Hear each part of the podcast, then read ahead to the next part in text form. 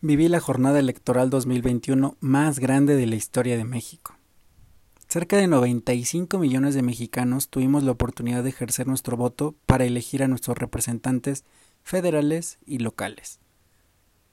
Para hacer posible esto se requiere que participen más de 1.4 millones de personas recibiendo, contando, registrando y entregando los resultados al órgano electoral en 164 mil casillas que se instalaron a lo largo y ancho del país.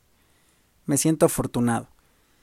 Y no es para menos porque soy parte de esos millones de mexicanos que aceptó una responsabilidad adicional ciudadana con tintes trascendentales.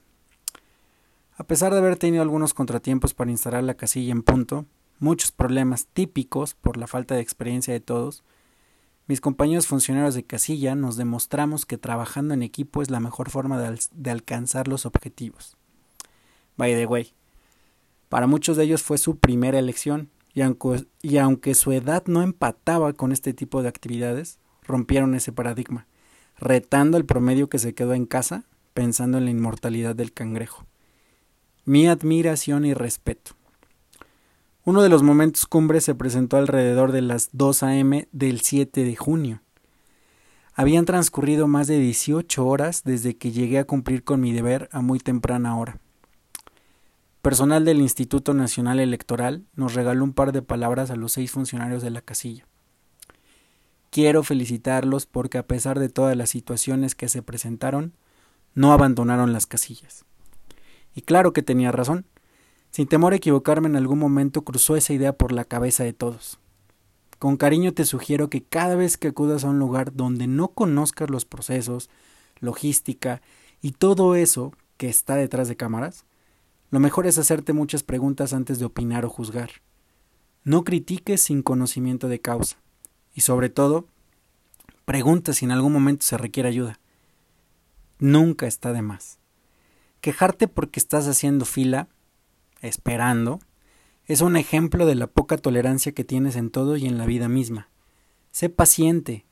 Te prometo que siempre hay una respuesta lógica o estúpida.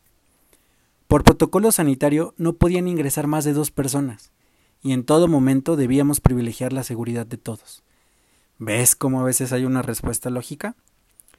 Déjame contarte que además de mostrarme cientos de credenciales para votar, recibí de muchos ciudadanos miles de gestos, ya sabes, personas que saludan, sonríen y agradecen. También el otro extremo, personitas que exigen, se impacientan y no agradecen. No seas de esos, te ves muy mal. Al respecto confirmé las palabras de mi buen amigo Daniel Javif. Hay personas que con tres maestrías no han aprendido a dar las gracias. Alrededor de las 3.30 m caminé de regreso a casa. Mi cuerpo estaba devastado, realmente estaba cansado. Sonreí para darme ánimos antes de dormir. Mi nivel de satisfacción estaba al máximo.